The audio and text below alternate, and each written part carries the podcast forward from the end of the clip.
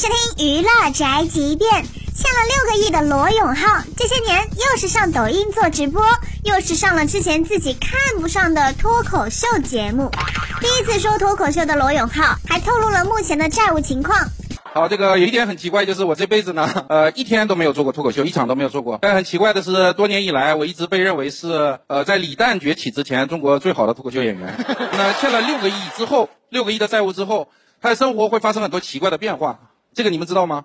不知道。没有见过是吧？没见过那么多啊，会发生很多奇怪的变化。比如说我妈，我跟她一辈子了，应该我很熟悉她，但她有一些奇怪的反应。她就说，她之前知道我状况不好，后来得知六个亿，看了新闻，就给我打电话。以前呢，她因为儿子比较胖，总是告诉我，呃，不要吃宵夜，高热量的东西不要乱吃，不要不吃海参。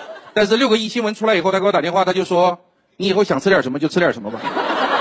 然后呢，欠了六个亿的这个债务之后呢，其实我们的朋友圈子也会发生一些奇怪的变化。我就这么说吧，我原来有个公司叫老罗和他的朋友们，后来呢，我从事这个直播业务的公司叫交个朋友。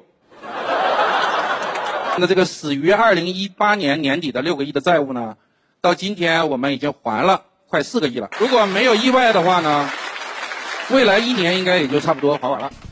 罗永浩为了还债也是挺拼的，虽然活成了当初他自己讨厌的那种人，但是欠了那么多钱呢，没有逃跑，没有一蹶不振，还是勇于面对，真的是很有担当了。